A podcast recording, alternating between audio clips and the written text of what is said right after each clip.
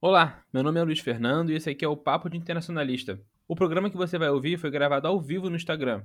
E você também pode nos acompanhar por lá para ficar por dentro das novidades, conhecer os futuros convidados, assistir a gravação ao vivo e até mandar a sua pergunta.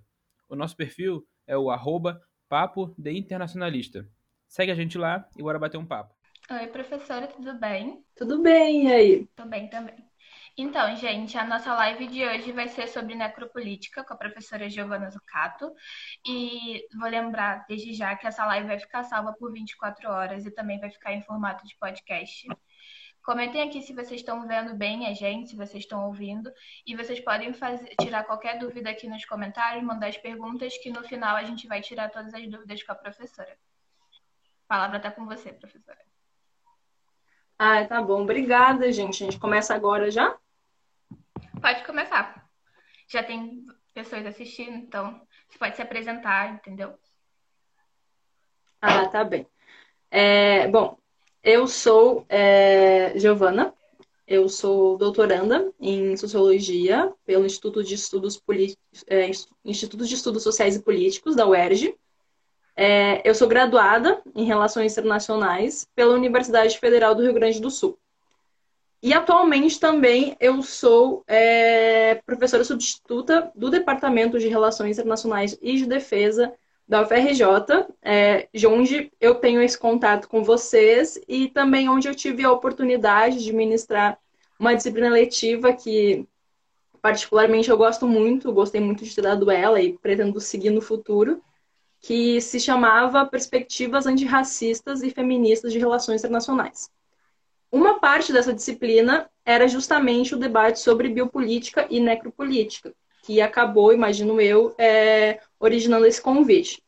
Então, hoje, o desafio é transformar algumas aulas em uma fala um pouco mais rápida, mas eu acho que é bem interessante a gente fazer esse esforço, porque a ideia de necropolítica vai ser uma ferramenta é, bem interessante para a gente pensar a pandemia do coronavírus. E também queria agradecer muito o convite, porque além de ser uma iniciativa incrível, que eu admiro muito vocês por estarem levando adiante, é muito bom para a gente que está com saudade da aula, né? Já está aí sentindo falta demais de estar em contato com os alunos, de estar naquele ambiente que a gente gosta tanto, né? Então também é uma oportunidade de tirar um pouquinho o pó das capacidades de dar aula, né? Tô até um pouco nervosa por causa disso, faz tempo que eu não estou numa sala de aula. Esse ano a gente nem teve aula presencial, né? Então, é, enfim, Espero que seja que fique claro o argumento e que a gente consiga ter uma boa conversa hoje. Pode começar, professora. E já desde já quero agradecer por ter topado participar. É muito importante para a gente poder compartilhar conhecimento dessa forma. E vamos embora, pode começar. Bom, é, então vamos falar sobre a tal da necropolítica. Né? Eu acho muito interessante que esse termo é, é um termo que é cunhado por um filósofo camaronês que se chama, e me perdoem agora na pronúncia, tá, gente? Porque é, eu não tenho certeza absoluta como se pronuncia o nome dele, eu não falo francês. É, enfim, a gente tem uma outra tradição linguística, mas é o Achille Mbembe, que ele cunha esse termo de necropolítica é, dentro, de, dentro de um debate mais amplo é, das tradições Foucaultianas. Ah, eu acho muito interessante que esse termo ele ganhou muita repercussão. É um termo que está sendo muito empregado, especialmente aqui no Brasil agora. E eu acho isso muito positivo, porque que bom que estamos usando um termo de um filósofo africano negro que pensa as tradições pós-coloniais, decoloniais, enfim, essa questão da colonialidade, não que a gente esteja mais uma vez é, empregando generalizações de algum teórico francês que nunca pensou muito fora da Europa, né? Então, eu acho isso muito positivo. Mas eu também acho importante que a gente tenha um esclarecimento maior sobre esse termo, né? Porque, enfim, estamos aqui, não exatamente agora, mas estamos num ambiente acadêmico, e a ideia é que a gente tenha algum rigor, né, nos termos que a gente vai empregar. É, por isso, inicialmente, eu quero fazer um debate é, sobre o termo mesmo, sobre a ideia de necropolítica, é, como ela pode ser pensada também é, em contraposição com a ideia de biopolítica também, que vai ser um termo bem importante para a gente debater é, não só a ideia do necropoder, mas a, a, própria questão da pandemia do coronavírus agora, né? Então, eu separei mais ou menos a minha fala é, no momento inicial mais teórico, assim, debatendo um pouco essa ideia, e depois a gente pensando mais especificamente é, a questão do coronavírus, né? Ah, enfim. A ideia da necropolítica, ela aparece com esse nome em um ensaio que um Mbambé publica pela primeira vez em francês em 2003. Em português é, brasileiro, a gente só vai ter uma tradução em 2016 na revista Temáticas, e só em 2018 que o ensaio chamado Necropolítica foi publicado em, em formato de livro, né? Em 2018, quando ele é publicado no formato de livro, ele ganha um subtítulo, que é Biopoder, Soberania, Estado de Exceção e Política da Morte, que é mais ou menos um resumão de tudo que ele vai falar no ensaio, né? Então, eu acho que isso explica um pouco porque a gente demora, é, pensando que o ensaio foi publicado primeira vez em 2003, por que a gente demora tanto tempo a popularizar esse debate no Brasil, né?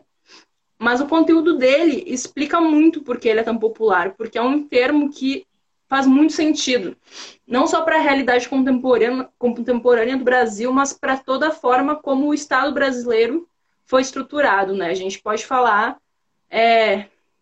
enfim, mais para frente eu vou colocar isso um pouco melhor, mas a gente pode falar em necropolítica desde a formação do Estado brasileiro, ou mesmo antes, né? Se a gente pensar, por exemplo, as, as incursões dos bandeirantes, que dizimaram a população indígena. A gente pode ver uma, uma forma muito evidente de necropolítica, muito similar àquela que ele está pensando nas experiências de colonização no continente africano. Né? De início, é, eu selecionei para vocês, e eu já queria dizer também que é fácil de encontrar na internet online, tá? Esse, esse ensaio. Vocês podem encontrar tanto a tradução que foi publicada na revista temática, como a tradução que virou livro, porque são traduções diferentes. Vocês, se vocês compararem, vocês vão ver que tem algumas expressões diferentes. Eu estou usando aqui a tradução do livro. É, ele já abre o ensaio dizendo o seguinte: é, ele parte do pressuposto que a expressão máxima da soberania, e aí de cara já a gente vê como é um livro essencial para o debate de relações internacionais. Né? Soberania talvez seja um dos conceitos mais fundacionais da nossa disciplina. Então, a gente é um convite para a gente pensar também em formas diferentes de soberania, né? Então, a expressão máxima da soberania reside, em grande medida, no poder e na capacidade de ditar quem pode viver e quem deve morrer. Isso é super importante. Por isso, matar ou deixar viver constituem os limites da soberania, seus atributos fundamentais. Ser soberano é exercer controle sobre a mortalidade e definir a vida como a implantação e manifestação do poder. Então aqui ele já está determinando que ele vai fazer o debate de soberania muito em termos Foucaultianos, né? Do Foucault, aquele filósofo francês, enfim, que imagino que você já tenha ouvido falar, mesmo por ser em algum momento. Então a soberania aqui vai estar tá muito é, ligada àquilo que Foucault entende como biopoder, que é o domínio da vida no qual o poder estabelece o controle, né? Esse governo da vida, esse controle da vida. E aqui eu já acho que de cara é, é importante a gente abrir um debate sobre o que, que, se entende como poder, né? Isso é importante porque isso tem a ver também é, na forma como a necropolítica vai operar. Em RI, a gente costuma ter uma visão do poder que é mais una, absoluta, como algo que reina acima de nós, está muito ligado é, nas visões mais tradicionais, né? É, capacidades militares, capacidades econômicas. No entanto, o Foucault ele vai quebrar um pouco com essa visão de poder. Tá? Ele vai pensar o poder é, numa perspectiva mais sobre como ele vai incidir nos corpos das pessoas de maneira individual e como isso ocorre nas práticas mais cotidianas das pessoas. É isso que ele vai chamar de microfísica do poder, né? Inclusive a gente tem um livro que eu recomendo a leitura, vou citar ele mais para frente, que é a ideia, que é o livro A Microfísica do Poder do Foucault, uma leitura super interessante. É, e é por meio dessa microfísica que a gente vai pensar em capilaridade também, que o poder vai penetrar nos corpos. Então a gente já percebe uma diferença com aquela visão mais tradicional de poder, né? É... E por que, que, que é o biopoder? Né? O biopoder, então, vai ser o, um controle sobre a vida das pessoas. Uma, é, uma forma de disciplinar os corpos. Isso é muito importante porque é a forma que se garante o capitalismo. Então, a gente tem que pensar todas essas lógicas dentro da lógica capitalista. É, como se garante uma inserção controlada dos corpos no aparelho de produção. Então, a população é ajustada às necessidades dos processos econômicos capitalistas. Isso é bem importante, porque a necropolítica também precisa ser entendida dentro do capitalismo. A gente não pode entender elas como é, coisas separadas, né? Inclusive, a própria forma como a necropolítica vai atuar na pandemia do coronavírus, que a, que a gente vai debater mais para frente, está muito ligada com os processos do capitalismo, né? Então, assim, o que acontece é que a soberania, nessa visão Foucaultiana, vai ser é, um controle muito essencial da vida e dos corpos das pessoas dentro desse determinado território, né? É, isso, a minha recomendação de texto, é o último capítulo tá, da, do livro da Microfísica do Poder, que eu acho que foi o livro, inclusive, que eu passei na disciplina para a gente começar esse debate, que chama Governamentalidade, que é o, é o texto em que o Foucault vai fazer esse debate sobre, sobre soberania e vai se distanciar dos teóricos mais tradicionais da soberania, né? Dos mais fundacionais de RI também. Se a gente pensar, por exemplo, a questão do poder no Maquiavel, né? Então ele vai se, vai se distanciar dessa tradição, né? É, então, feito essa, essa questão mais inicial do que é o biopoder, de como opera a biopolítica, inclusive se vocês não estiverem entendendo alguma coisa, vocês podem interromper e dizer, ah, repete aí, porque não entendi, enfim. É, passando essa questão mais inicial, é, do que é o biopoder, de como a biopolítica opera, porque ela é importante, é, vamos voltar então àquele trechinho inicial né, que eu li no começo, de que a soberania vai ser é, escolher quem pode viver e quem deve morrer. Eu não acho que seja acidental as, as palavras que ele escolheu para colocar, que é quem pode viver e quem deve morrer. Eu acho que a gente tem que manter isso em mente, que é bem importante. Disso, é, já aparecem duas questões, né? Se alguém pode morrer e alguém pode viver, como isso é definido? No âmbito de um Estado, no âmbito de um território. É, a noção de biopolítica, biopoder, ela foi sendo desenvolvida ao longo do tempo pelo Foucault, tá? Inclusive, é, o texto que o Mbambé vai citar não é o do Microfísica do Poder, é o Em Defesa da Sociedade, que é um debate mais inaugural sobre biopolítica na tradição Foucaultiana essa questão da governamentalidade vai aparecer é, de maneira mais desenvolvida, né, o conceito. Por isso, inclusive, que eu acho que é mais interessante a gente pegar esse conceito mais desenvolvido, né. Uma das formas mais elementares de se decidir quem vai viver e quem vai morrer é por uma tecnologia chamada racismo. Tá? O racismo opera de forma é, dentro dos estados que aplicam né, o biopoder, por assim dizer, que utilizam esse instrumento, vai ser o definidor. É, a questão aqui é que o Foucault ele está olhando muito para a tradição e para a forma é, em que isso opera nos Estados europeus. Inclusive, um grande, enfim, divisor de águas é, um, é o Estado nazista, né? O Foucault vai dizer que o Estado racista surge com o nazismo, né? Surge no começo do século XX. E aí a gente já pode deixar uma grande pergunta, né? Porque isso parece, na verdade, uma coisa meio limitadora de se entender é, essa ideia de soberania enquanto quem vive e quem morre, né? Porque se a gente observar isso fora da Europa, a gente percebe que isso já está acontecendo há muito tempo, né? E aparece de diversas formas. Então, uma das críticas, inclusive, que um filósofo chamado Domenico Losurdo faz, é que o Foucault olha muito para a experiência europeia Inclusive, em 76, tá? Ele está fazendo essas aulas, que depois ele transforma em livros. Ele não está fazendo, por exemplo, uma crítica ao apartheid na África do Sul. Então, é, é preciso ir além disso. E aqui é bem importante demarcar, tá? A ideia de necropoder ela não surge para superar o biopoder ou a biopolítica. Surge para ser uma explicação complementar, né? Inclusive, muitas vezes a gente vai ver essas duas coisas é, operando em conjunto. Enfim, se a morte, então, muitas vezes ela é direcionada, né? Ela é um projeto. Porque se você olha, por exemplo, as experiências coloniais, é, você vai ver que, na verdade, a morte massiva é intencional. A gente está falando de genocídio, né? A gente está falando de projetos de poder que envolvem aniquilar parcelas enormes de população. O biopoder não vai dar conta de explicar isso, porque o biopoder está preocupado em explicar como é que você disciplina a vida, certo? Como você garante e disciplina a vida para atender às necessidades do capitalismo. Então, a gente precisa de uma explicação que seja complementar. É aí que um Mbembe vai surgir com a ideia de necropoder, que é o poder da morte, né? A necropolítica como a política da, da morte. Então, como é que ele surge com esse conceito, né? Ele vai se voltar para um olhar mais histórico é, para a colonização. É, principalmente né, no, no Necropolítica, ele vai citar duas experiências bem específicas, que são aquele segundo ciclo de colonização do continente africano, principalmente a partir do século XIX, e a colonização contemporânea, que é o exemplo da Palestina. Inclusive, é bem importante, é bem central no debate sobre necropolítica a experiência Palestina. É, quem vai se propor a estudar necropolítica, pensar isso como um conceito de relações internacionais, não pode deixar de estudar o exemplo palestino, porque é o exemplo é, mais evidente e gritante que a gente tem de necropolítica aplicada em larga escala atualmente, né? E é, e é um, é um, enfim, uma experiência que já é bastante duradoura.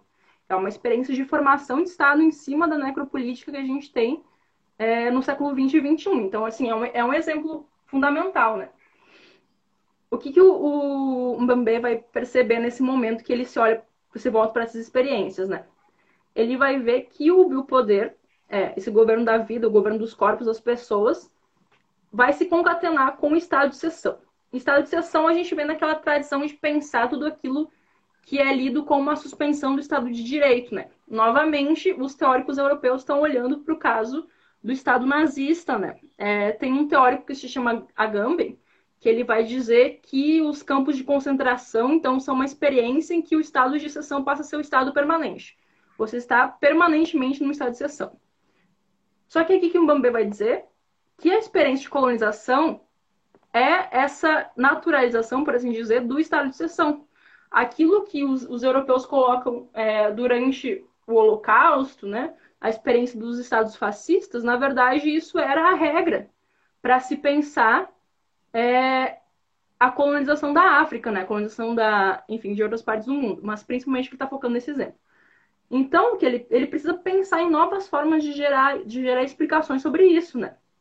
É, e eu acho isso bem interessante porque a gente está falando sobre soberania, estado de exceção, biopoder, e a gente está finalmente transcendendo os limites da Europa. Isso significa para a gente, enquanto internacionalista, uma coisa super importante. Por quê? É, quando a gente estuda né, a formação do sistema internacional, lá em Introdução às RI, as primeiras aulas, que a gente começa a entender o que, a gente está fazendo nesse curso, a gente vai aprender sobre o Estado Nacional. O Estado Nacional é, enfim, o nosso objeto central. E aí, o que a gente aprende? Que o Estado Nacional surge a de falha, comunidades soberanas, que são baseadas principalmente na territorialização do Estado soberano, né? o Estado tem seu território, onde ele é soberano, ou seja, onde a, a lei dele que vale, só que com os outros Estados soberanos, ele tem uma igualdade jurídica, né? Não existe um Estado acima dos outros, não existe um ente acima dos outros. Mbambé está dizendo que só vale para a Europa. Se você olhar para o mesmo período, para as margens do mundo, para as zonas de colonização, e avançando no processo histórico, né, se a gente chegar ao século XIX também, é o mesmo século XX, é, são zonas do mundo que não são vistas como áreas soberanas ou mesmo é, áreas de vida, né? É, mesmo, é meio como as fronteiras a serem conquistadas, um espaço em que o, que o estado de exceção vale sempre, tá? Então a colonização, ela é muito calcada nisso. E os estados soberanos europeus só conseguem se construir daquela forma e só conseguem é, construir sua política, sua soberania, suas relações interestatais, porque existe uma parte do mundo em que eles estão direcionando seus esforços coloniais. Então, existe a parte do mundo em que existem as relações internacionais, tais como a gente aprende, e existe uma parte do mundo que está em constantemente estado de exceção. É, e esse estado de exceção é mobilizado por políticas de morte, né? O terror é completamente mobilizado para você é, dominar as regiões. Só que como é que você consegue legitimar, dizimar é, tanta gente? Você empreender políticas que são abertamente baseadas no terror, né? Porque a gente conhece os exemplos históricos de, do que foi a colonização. Quais são os métodos empregados, enfim. A, a escravidão como sendo é, o aspecto central, né? Ele vai falar muito sobre isso, sobre a colônia e o regime de plantation como é, os dois lugares em que o estado de exceção se mantém. O estado de exceção é a regra, na verdade, se vive, se vive constantemente em guerra. Como é que você legitima isso? Bom, aí novamente vai operar o racismo, né? porque para você legitimar isso, tem que construir um inimigo. Um inimigo que nesse caso não é visto como uma vida, tá? Porque se fosse uma vida como a sua, né, como a do europeu, haveria algum tipo de crítica, né? Se pensar, olha, como é, como é que pode isso tá matando todo mundo aqui? Então, se constrói essa animalização das populações nativas, né? Aquilo não é uma vida, aquilo é, é uma outra coisa.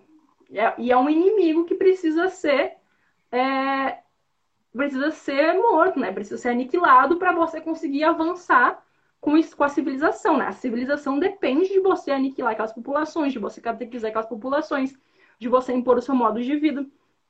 Então, são políticas de morte que são muito baseadas nessa noção de que o outro é um inimigo, que o outro não é uma vida e é, o que está por trás disso são as teorias racistas, né? Claro que o racismo ele vai mudando enquanto aparato teórico, é, ele vai mudando de forma, né? A gente tem um momento em que tem o racismo científico, que é baseado em ideias ditas né, de ciência, da superioridade da raça branca, depois passa por uma questão mais cultural, enfim. A questão é que é o pano de fundo você construir um outro que não é visto como seu igual, muitas vezes não é nem visto como humano. E para você garantir a continuidade da civilização, existe uma área do mundo que vai estar constantemente subjugada ao terror, constantemente em estado de exceção. E que lá não é, o que vai operar lá é uma outra forma de política, né? A política da morte, que é o que vai dizer que é a necropolítica, certo? É, daí que vem esse conceito, né? Quando ele começa a olhar para essas experiências e construir uma outra forma de explicar esses processos históricos. É, a questão é que o, o, é, a necropolítica e a biopolítica também, se a gente olhar temporalmente, elas não vão se encerrar nesse momento histórico. Então, não é porque os estados é, se tornaram independentes que acabou a necropolítica. Ou não é, não está só é, concentrada na Palestina, né? A necropolítica ela vai se transformando, porque o capitalismo também vai se transformando, certo? Eu acho bem interessante quando o Giovanni Arrighi, que é um teórico marxista que vai pensar os ciclos hegemônicos, né? Qual o país hegemonia no mundo e como isso vai se transformando. Ele sempre vai apontar, né, baseado no Marx, que a principal qualidade do capital é a sua adaptabilidade, né, a sua capacidade de transformação. Então, é uma crise, o capital consegue se adaptar às novas demandas, né? É, na esteira disso, a necropolítica e a biopolítica também vão se transformar, vão aparecer novas formas. É, de novo, lembrando que a necropolítica não vem como ideia de superar, mas de complementar a ideia de biopolítica. Muitas vezes a gente pode ver como duas facetas da mesma moeda, né, dependendo do caso. É, no caso do Brasil, isso fica bem evidente como a necropolítica vai se transformando. Então, eu já citei antes o caso do genocídio indígena, levado a cabo pelos bandeirantes, inclusive é basicamente um dos nossos mitos fundacionais enquanto nação de construção do nosso território, né? É, a nossa construção em cima da escravidão também, mas depois, é, no Brasil República, uma série de políticas intencionais de marginalização e preterimento dos, dos povos negros, né? É, por exemplo, a questão é, de se valorizar a mão de obra branca migrante e marginalizar os negros recém-libertos. Enfim, a minha sugestão de leitura aqui é uma só. E aí eu Abdias Nascimento, Genocídio do Negro Brasileiro. Tem que ler esse livro, tá? Esse livro é quase um tratado sobre a necropolítica brasileira, assim, eu acho ele super relevante, porque ele vai abordar uma série de questões, por exemplo, apagamento das línguas, apagamento da cultura, é, violência sexual. Então, são uma série de coisas que muitas vezes a gente não aborda, né? Mas, enfim, esse. Leiam Abdias Nascimento, todo mundo que teve aula comigo provavelmente já ouviu isso em algum momento. Mas é eu acho que para esse debate sobre necropolítica no Brasil é um livro essencial. Do outro lado, a gente pode pensar a biopolítica também, né? Se a gente tem esse controle dos corpos, é uma coisa que apareceu agora de novo, políticas higienistas, né? E aí a gente vai ver os dois lados da moeda, porque de um lado você tem políticas higienistas que forçam né, os corpos a serem adaptados a certas demandas do Estado, mas também você tem uma marginalização crescente das populações negras no Brasil, né? no Rio de Janeiro principalmente. É, um exemplo de biopolítica hoje que a gente pode pensar no Brasil é a necessidade de apresentar cartão de vacina né, ou presença escolar para receber alguns auxílios governamentais. A questão não é se isso é positivo ou negativo, não é o debate que eu quero fazer aqui. É só dizer que a biopolítica não foi superada. Tá? A gente tem, esse conceito é importante para a gente pensar até hoje. É, então, se a gente for pensar essas transformações da biopolítica, da necropolítica, a gente tem que pensar as transformações do capitalismo, né? dessas dinâmicas do capitalismo. Desde a década de 70, 80, cada vez mais é, o capitalismo vai se transformando, é, vai se baseando amplamente em máquinas, e isso cria uma dinâmica em que os indivíduos começam a sobrar, né? Cada vez mais contingentes da população brasileira começam a sobrar. É, isso é uma coisa que intensifica a necropolítica, porque você tem pessoas que estão sobrando na sociedade. O que, que se faz com ela? É, vamos pensar que a gente vive numa sociedade em que o mais importante, o que dignifica o homem é o trabalho. Né? A gente tem esse discurso muito forte. Só que não tem trabalho para todo mundo. É, a gente está numa fase do capitalismo em que isso não existe. Então, uma parte extra do contingente populacional é expulso, é jogado no mercado informal, no mercado precário e nas margens da sociedade, né? Isso é bem importante. Por quê? Essa necropolítica brasileira, né, vamos dizer assim, ela tem uma característica muito marcante da colonização, que é ressaltada pelo Franz Fanon, que é um outro teórico que vocês têm que ler também, que a gente não conseguiu abordar na aula, mas no futuro, nessa disciplina, eu quero trazer ele, porque ele é, enfim, super importante, né? É num livro que chama Condenados da Terra. E que ele vai ressaltar muito, e é uma coisa que o Mbambe vai falar também na necropolítica, é a dinâmica de espacialização da ocupação colonial. Ou seja, você vai compartimentar o espaço. É, quais são os espaços da vida e quais são os espaços da não-vida. E eu acho isso muito interessante, porque quando a gente fala isso em aula, logo rola um entendimento dos alunos do que, que a gente está falando, né? Eu selecionei um, um, trecho aqui que eu acho bem interessante, que é um trecho que o Mbambê também selecionou no livro dele, que diz assim: A cidade do colonizado é um lugar de má fama, povoado por homens de má reputação. Lá eles nascem, pouco importa onde ou como. Morrem lá, não importa onde ou como. É um mundo sem espaço. Então, acho que é o paralelo que a gente consegue fazer para a realidade brasileira é meio óbvio aqui, né? É, enfim, o que eu acho interessante notar aqui é que a necropolítica é sempre atravessada pelo racismo, né? Se a gente pensar no caso brasileiro, o que define esses territórios, o que define as populações? É uma ideologia que se transforma no tempo também, mas que tem um marcador racial. E aí aqui o que eu quero ressaltar, que é uma coisa bem interessante, é que o Foucault e o Mbambé vão trazer o corpo, né, como arena da política. Porque em RI a gente tem muito essa tendência de abstrair a vida humana, né, no sentido individual, do corpo mesmo. Quando a gente está falando números de mortos, quando a gente está falando sobre guerra, a gente dificilmente para para pensar sobre essa, é, essa esfera corpórea individual. Inclusive, desculpa, é, isso de trazer o corpo como um domínio da política e uma coisa para a qual é, as relações internacionais devem se voltar é um mérito das teóricas feministas em RI, tá? no campo de RI é, especialmente teóricas de vertente mais pós-moderna. Mas não vem ao caso esse debate aqui, vamos voltar para o corpo. É, então, como a gente falou sobre a biopolítica, a necropolítica, é uma questão em que a política está sendo direcionada e agindo diretamente sobre esses corpos. Eu acho que não tem nada mais adequado para a gente falar em termos de pandemia do que isso, né? Colocar o corpo como arena da política. É, o Mbambé deu uma entrevista muito interessante para a Folha de São Paulo, que eu recomendo vocês procurarem, em que ele foi perguntado né, sobre a pandemia. E aí ele coloca um dos aspectos centrais dessa dimensão do corpo. Porque o corpo atua como uma arma, com o seu corpo você pode infectar e você pode matar pessoas, que ele vai dizer que é a democratização do direito de matar, as pessoas têm essa capacidade de matar, mas também o nosso próprio corpo é uma ameaça à nossa sobrevivência. A gente vê no nosso corpo essa ameaça. Né? O que pode nos derrubar é o nosso corpo pegar doença. É, então ele vai colocar de novo essa dimensão corporal que a gente tende tantas vezes a ignorar em RI como um aspecto central. Então agora, vamos falando né, de, de pandemia, de coronavírus, é, como é que a gente pode pensar né, necropolítica e biopolítica nesse contexto? Voltando é, para aquela frase que abriu o debate, mais do que nunca, o Estado vai ter o poder de decidir quem morre e quem vive. A gente está vendo isso já, infelizmente, no Rio de Janeiro, inclusive, né, ao decidir quem pode ter um leito hospitalar, quais vão ser as, quais vão ser as políticas empregadas, o Estado está tá definindo, né? Quem, quem vive quem morre. É, e aí, aqui, eu queria.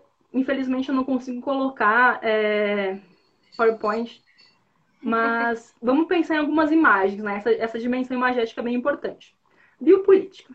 Tá? A gente não superou a biopolítica, a gente não pode abandonar a biopolítica. Por quê?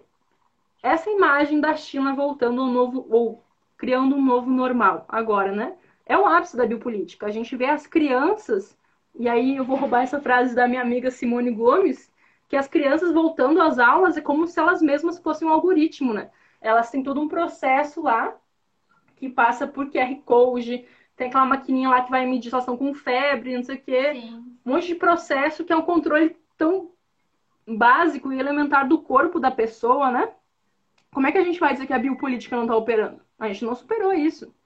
É, então, a biopolítica está se reinventando, inclusive está sendo muito legitimada como uma das esferas de enfrentamento ao corona, né? Tá todo mundo dizendo, ah, que legal lá. É, é isso, gente. Capitalismo de vigilância é a expressão máxima e atual da biopolítica. Os, é, as ferramentas tradicionais da biopolítica, que é a escola, hospital, presídio, como pensado pelo Foucault, né, já não funcionam dessa forma, mas, de novo, o capitalismo se adapta. Capitalismo de vigilância, esse negócio de ter câmera medindo a tua, a tua temperatura, tudo isso é muito a imagem da biopolítica, né?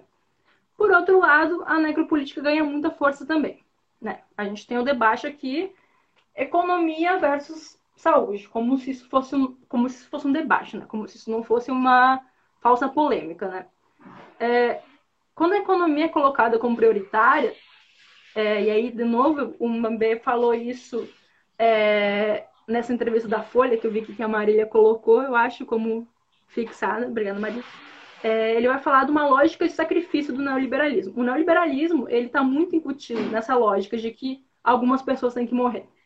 Inclusive, ele diz que a gente deveria chamar de necroliberalismo. Para o neoliberalismo funcionar, tem gente que precisa morrer e a gente sabe como essas pessoas vão ser selecionadas, né?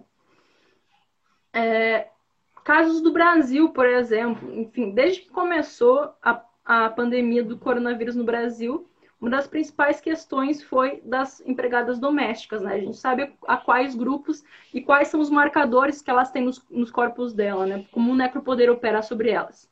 Qual foi é, um dos primeiros óbitos? Justamente foi de uma trabalhadora doméstica que foi exposta à sua patroa que estava com coronavírus, né? É a mesma coisa agora em Belém do Pará, é, numa situação de lockdown que se coloca é, o trabalho doméstico como um trabalho essencial. Verdade.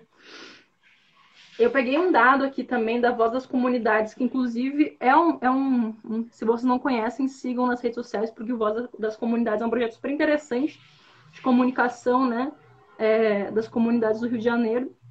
Eu peguei o dado de ontem, tá? Tinha 299 casos de Covid nas favelas do Rio, com 81 óbitos. Então, vejam a taxa de mortalidade, tá? 81 de 299. Claro que aqui tem uma dinâmica de sub subnotificação muito forte, mas mesmo assim é muito gritante como o coronavírus ele mata muito mais de determinados grupos sociais. E isso, o Mbambê está falando o tempo todo, isso é necropolítica, tá? É você ver que quem está sendo deixado viver e quem está morrendo está muito demarcado. É, eu li um texto muito interessante de uma pesquisadora da USP chamada Gislene Aparecido dos Santos, que ela traz uma série de dados nesse sentido, né? É, inclusive, tem várias pesquisas nos Estados Unidos já mostrando como as populações negras é, têm taxas de óbitos mais altos. É, isso opera de diversas formas, né? Por exemplo, na hora que o médico tem que decidir quem vai viver e quem vai morrer, quais são os critérios que ele, que ele vai levar em conta, né? E a gente tem que entender que essas pessoas, querendo ou não, em algum momento vão ter algum tipo de preconceito embutido nelas, né? É, a gente sabe, inclusive no Brasil até existem pesquisas sobre isso, que as populações negras recebem tratamento médico diferente. Tem muitas pesquisas, por exemplo, sobre violência obstétrica com mulheres negras, que são é, embebidas de uma série de estereótipos raciais, mas isso é importante também para a gente pensar num assunto que a saúde, o tratamento médico, está no centro, né?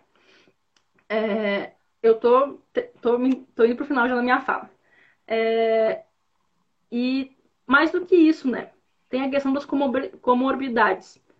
É, existem estudos que mostram que populações negras também são mais atingidas. E aí tem uma série de dinâmicas sociais, alimentícias e de acesso, enfim. São mais atingidas por comorbidades. Então, tudo isso, sabe, opera nesse sentido de uma necropolítica também. A necropolítica, a gente não pode pensar só naquele sentido que fica muito evidente no Inside Mambê, que é armas, morte, né? A gente tem que pensar quem é exposto à morte, porque ele começa falando sobre isso, quem é morto e quem é exposto à morte, né? E aí, a Gislene fala uma coisa que é muito interessante. Eu vou ler aqui para vocês. Não se pode comparar o número de mortos em uma pandemia com o número de mortos por homicídios, que é um debate que surgiu, né, bem forte. São eventos diferentes, com características totalmente diversas. São eventos diversos que têm em comum o público que afetam e o resultado que produzem, as pessoas negras que morrem. Então, são coisas diferentes, são causas, enfim, eventos diferentes, mas a gente tem que pensar no final, qual é o resultado disso, né? É, finalmente, assim, para ir encerrando a minha parte, depois deixar para as perguntas, é, eu queria trazer um debate aqui que aí também vai ser um debatezinho tradicional de quem já teve aula comigo, e se eu não falar sobre isso, as pessoas talvez estranhariam. É, essa questão da necropolítica, da biopolítica, das vidas que são deixadas para morrer, das vidas que não são identificadas como vidas, é, fazem parte de um debate muito amplo, né? Que eu gosto de ler na chave conjunta com o que é proposto pela Judith Butler. A Judith Butler, teórica feminista, que fala, enfim, sobre performatividade, etc. Eu gosto mais dessa parte que ela está falando sobre violência particularmente, né? A gente está falando muito ao longo do nosso debate desses corpos que são marcados, né? É, o que a Butler vai dizer é que existem vidas que são precárias, vidas que nem são mesmo reconhecidas como vidas, e vidas que são passíveis de luto, né? A gente tem nesse espectro. Ela está fazendo esse debate pensando nas intervenções militares dos Estados Unidos no Oriente Médio. Mas eu acho que é um debate que vale pra gente, né? Porque se a gente está pensando de um lado vidas que são precárias e de outro lado vidas que são passíveis de luto, tem um outro grupo que eu queria adicionar aqui no debate, que é o grupo dos idosos, tá? Eu acho que é um grupo bem interessante da gente pensar em termos de necropolítica em tempos de coronavírus. Porque desde o começo, os, os discursos que foram feitos para diminuir o problema é, do corona foram voltados para a ideia de que só idoso morre como se isso fosse uma coisa aceitável, né? Vidas que tudo bem a gente perder, não tem problema. É... E eu acho interessante justamente trazer esse conceito da Butler para pensar o luto como uma variável independente das vidas que são reconhecidas, né? As, é... As imagens que a gente tem da pandemia, de quem morre de coronavírus, são muito dolorosas. Por quê? São pessoas que morrem, ou elas são é, cremadas, ou elas são enterradas muito rapidamente como, e aí o Mbambe vai dizer também que é como se fosse um lixo que a gente precisa, se, que a gente precisa é, se, nos livrar o mais rápido possível. Então, se essas vidas negras, essas vidas idosas, não são vistas como vidas, e além disso, o luto é negado a gente, o luto que é uma coisa tão essencial da nossa vida em sociedade, né? Qual vai ser o impacto disso para a gente, enquanto grupo social humano? É, para onde a gente vai daqui? Como que a gente vai lidar com esses fatores? E eu acho, é, terminando, que é importante a gente fazer essa reflexão, porque eu acho que a gente tem um, papel social, né? Enquanto acadêmicos, enquanto. Bom, não vou, não vou me dizer intelectual, mas então, pessoas que estão se propondo a pensar criticamente a realidade, né? Que é produzir análises que consigam ir além e apontar os problemas, mas que tem algum tipo de preocupação com mudança da realidade social, né? Porque eu acho que a gente está numa encruzilhada aqui que a gente precisa pensar para onde a gente vai. É, e a gente tem que ir para um lugar que corrija, né, privilégios, que corrija injustiças sociais, porque senão a gente também está fadado, enquanto humanidade, ao fracasso, né? Então, para onde que a gente vai? O que, que a gente vai é, conseguir apontar a partir daí? E aí eu penso muito que individualmente a gente precisa também pensar um pouco isso. É claro que a gente precisa, acima demandar mudança social, né? mudança estrutural. Mas pensar em valores como amor, solidariedade, esse tipo de coisa, né? E ser mais crítico, principalmente. Pensar que. É, pensar nas coisas que muitas vezes não nos atingem diretamente, mas que são meio fundamentais, né? E aí eu gosto de pensar no, no Fidel Castro, ele fala que. Oh, já tô, começou o comunismo aqui, né? É, ele fala que sem amor não tem revolução. Então, não adianta muito você. Claro que é super importante a gente pensar numa mudança estrutural, de sistema e tal. Mas a gente tem que pensar na dimensão humana disso também, porque é uma coisa que está cada dia mais, mais evidente, né? Enfim, já comecei a viajar aqui e era mais ou menos isso que eu tinha preparado para vocês. Então, eu vou fazer a primeira pergunta, tá ok?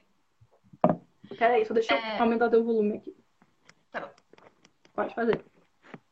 Então, é, a primeira pergunta é como você analisa o fato de os números de mortos mostrados nos meios de comunicação não estarem causando mais tanto espanto à população? Qual é o seu ponto de vista sobre o fato de as pessoas não se comoverem tanto quanto tanto quando ocorre uma grande uma grande catástrofe, como por exemplo o 11 de setembro? Só, Luana, eu acho que tem algum problema. Não sei se teu áudio, teu microfone não tá porque tava bem baixo teu som. Tá me ouvindo melhor agora? Mais ou menos, mas dá pra te ouvir. Eu é acho que tem duas coisas aí, né? Sim, te, te, te, ouço. Só tá um pouquinho baixinho, mas dá pra te ouvir. É, tem uma dinâmica que é a naturalização da catástrofe, né? Como ela tá ocorrendo de maneira, entre muitas aspas, gradual, e como ela não, na maior parte das vezes, não nos atinge diretamente, tipo, sabe? É, a gente não tem contato direto com aquela morte, muitas vezes a gente tem essa dificuldade em internalizar essas coisas. E eu acho que tem muito disso da gente pensar nessa construção pública das vidas passíveis de luto, é, dos corpos que são reconhecidos enquanto cidadãos, indivíduos, de todas essas dinâmicas, né? Porque, por exemplo, é, altos índices de mortes em comunidades, em favelas, em periferias, é uma coisa que a gente já sabe que não choca no Brasil, né? E mesmo quando ela é produzida é, da maneira, enfim, mais horrível possível, quando uma pessoa é morta com 80 tiros de fuzil, um pai de família no domingo de tarde, isso não choca. Então, que essas mortes em comunidades não choquem não é tão. Palavra que a gente pode usar, enfim não é nada muito novo na sociedade brasileira pela forma como os discursos públicos são construídos, né? Então, eu acho que tem essas duas dinâmicas, da gente ter um processo que é intencional, é governamental e por muito tempo também foi fabricado pela mídia, apesar de que agora os meios de comunicação estão tentando reverter isso, né? A gente vê, por exemplo, o discurso do Bonner, tentando dar humanidade àquelas vidas, mas por muito tempo é a mídia que desumaniza as pessoas, mas a gente tem uma nova dimensão que é o governo fazendo isso é, de maneira, enfim, muito deliberada. Quando a gente tem um presidente falando que são, que são morre idoso, né? Então, é essa, essa coisa da gente não encarar essas vidas como realmente como vidas, né? Não, não, não serem vidas, e aí vem o termo da Butler que eu amo, que é vidas passíveis de luto. A gente não, não sente o luto por essas pessoas. Eu acho que só o luto que vai é, chocar e que vai mobilizar a sociedade. É, a gente tem dois pedidos aqui nos comentários e eu vou falar eles primeiro porque o pessoal está bem interessado nesses assuntos. É, a primeira é da Renata. Ela pediu para que você falasse um pouco mais sobre a questão da Palestina quando a gente discute sobre necropolítica. Tá. Palestina. Então, gente, é... primeira recomendação: leiam Necropolítica, tá? Porque lá vai ter uma parte muito grande sobre Palestina. E, enfim, ela vai vai ser colocado como o exemplo máximo de necropolítica, porque tem várias dinâmicas que estão operando ali, né? Primeiro, que Israel se constrói enquanto Estado baseado no discurso de direito divino de existência, né? Então, a gente tem todo aquele, aquele discurso sobre terra prometida. Então, Israel teria o direito de existir lá e as outras pessoas que estão ocupando aquele espaço são indignos, eles vão ser expulsos, né? Então, a gente tem essa construção do outro. É, a segunda questão é que o terror, o medo, a violência são tornados aspectos cotidianos das vidas das pessoas, desde a é, ocupação militar, sendo esse o aspecto mais relevante de todos, né?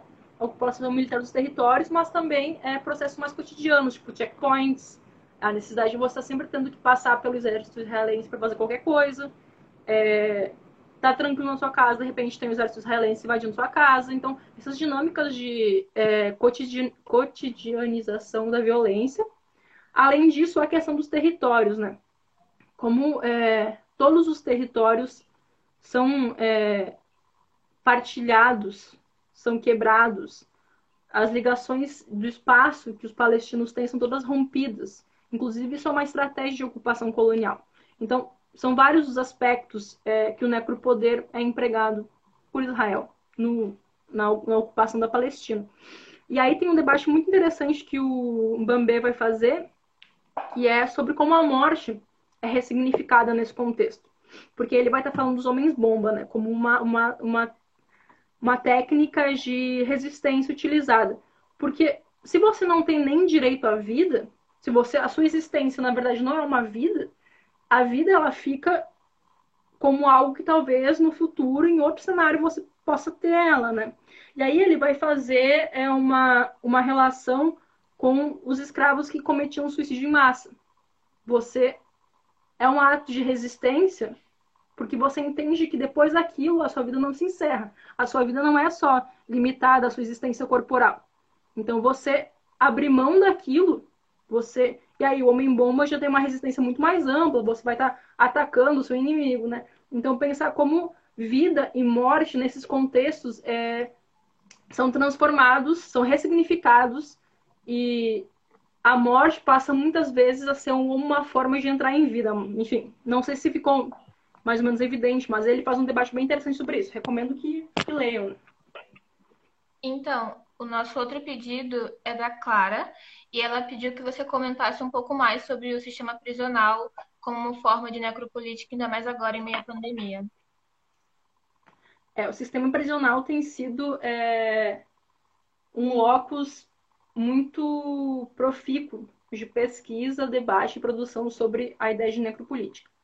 Porque acaba, acaba aparecendo né, como o ambiente meio que necropolítico por excelência. E aí eu acho que é importante que, enfim, quem faz, quem faz pesquisa sobre prisão vai saber falar melhor sobre isso do que eu. A minha entrada ainda é, é meio supérflua por pessoas que pesquisam isso próximo a mim, então, e aprendi muito lendo os trabalhos dos alunos que fizeram sobre sistema prisional nas minhas disciplinas. É, a questão é que tem uma tradição de você pensar prisão num panorama Foucaultiano, né? E o Foucault vai pensar a prisão como, um é, como uma, uma forma de disciplinar os corpos. Só que se você olhar para a realidade atual, isso não se mantém, né? Porque, sinceramente, ressocialização não é um norte, não é uma, é uma coisa risível se você for falar em ressocialização do sistema penitenciário brasileiro, por exemplo, né? Isso não é o objetivo da, da prisão, a forma como ela opera. Na verdade, a gente tem que pensar sobre aquilo que eu falava antes, é, a gente estar tá num, numa fase do capitalismo que existem contingentes amplos da população que são supérfluos, né, que precisam ser descartados. E aí a prisão vai operar como uma forma de necropoder nesse sentido, assim, uma forma de você é, eliminar esses contingentes populacionais. É, e aí, ó, por exemplo, nos Estados Unidos se usa isso muito a favor do, do capitalismo quando você usa mão de obra prisional como mão de obra super barata, né? Para produzir bens. Ou seja, tem uma dinâmica dupla do capitalismo aí. Eu indico sobre esse tema. É, tem um artigo que eu li muito interessante de um autor chamado Leomir Hilário, que se chama Da Biopolítica Necropolítica, Variações Foucaultianas na Periferia do Capitalismo. Porque ele faz esse debate, ah, será que Foucault ainda serve para a gente pensar a periferia do capitalismo? E aí ele vai trazer a ideia de necropolítica como uma variação Foucaultiana e pensar o caso do Brasil do México, né? E aí ele vai dizer, ó, sistema prisional, é, milícia, grupos armados, narcotraficantes, porque a necropolítica não é só um instrumento do Estado, né? Ele é instrumento de grupos paraestatais também. Mas a gente pode ver a prisão, então, como é, locus de excelência da necropolítica. É, aí a gente vai ler também Angela Davis, nesse sentido, que é uma leitura meio que obrigatória também para quem tem esse interesse. Mas é, é isso, assim, a gente pensar como esses ambientes eles são transformados pela transformação da sociedade, pela transformação do, do, do capitalismo e como eles são ressignificados. Né? Estou usando a palavra ressignificação bastante. Então, a gente tem mais uma pergunta, é... e a pessoa que mandou falou assim: Você comentou sobre a biopolítica de Foucault. Você acredita que essas ações de isolamento social e até mesmo lockdown também podem ser analisadas como uma forma de controle social por parte do governo, mesmo que sejam ações para o próprio bem da população? Sim, com certeza. É, controle social, é, controle populacional total, né? É, eu, é, porque é difícil, né? A gente tem, tem essa tendência a falar tudo, associar biopolítica automaticamente como uma coisa boa ou uma coisa ruim, o que, que é bom, o que, que é ruim. é difícil a gente fazer esses julgamentos morais absolutos em tempo, tempos como esse, né? É, o que eu penso é que, enfim, essas tecnologias de vigilância, lockdown, todas essas formas de controlar a vida das pessoas, é óbvio que são importantes para manter a saúde. E a gente tem que cumprir elas, inclusive fiquem em casa, tá? Mas a questão é que a gente tem que ver quais são as implicações disso, certo?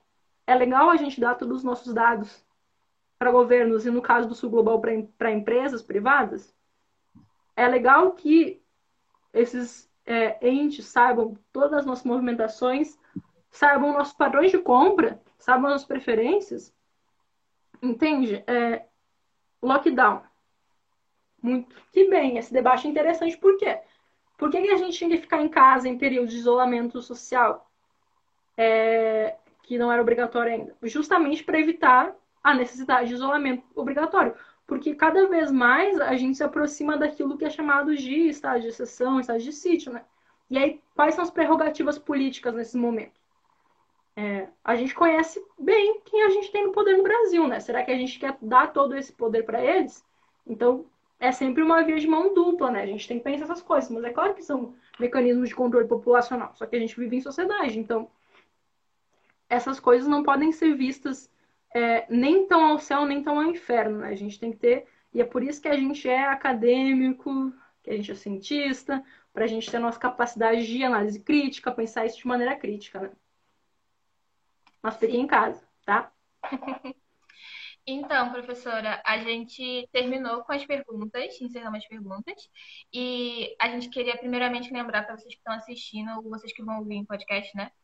Que a gente, essa live vai ficar salva por 24 horas aqui no Papo de Internacionalista. Vai ficar em formato de podcast e a gente já tem uma outra live já para semana que vem. A gente vai anunciar logo depois dessa. Vai ficar aqui no post do próprio Insta.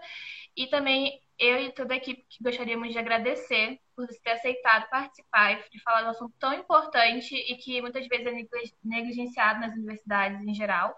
E eu é isso, eu quero agradecer de verdade. Foi muito, muito bom. Muito obrigada. Você quer falar sobre o seu podcast, alguma coisa assim? Ah, sim, então vou dar os recados finais aqui, gente. É, primeira okay. coisa, quem tem que agradecer sou eu, né? Porque foi, foi muito bom, foi, como eu falei no começo, uma experiência de poder dar, mesmo que num formato diferente, um pouquinho de aula, né? Que é uma coisa que eu gosto tanto de fazer, que é uma coisa tão importante. E, enfim, e essa, essa iniciativa de vocês é, é super importante, né? Popularizar e democratizar o acesso a esses debates acadêmicos é, e criar rede de solidariedade também, né? Porque as pessoas acabam se aproximando, mesmo que à distância, por esse tipo de iniciativa. É... Enfim, espero que tenha anotado as minhas dicas de leitura ao longo da, da fala, qualquer coisa depois eu te passo também. E eu faço parte de um podcast, agora eu virei podcaster, né?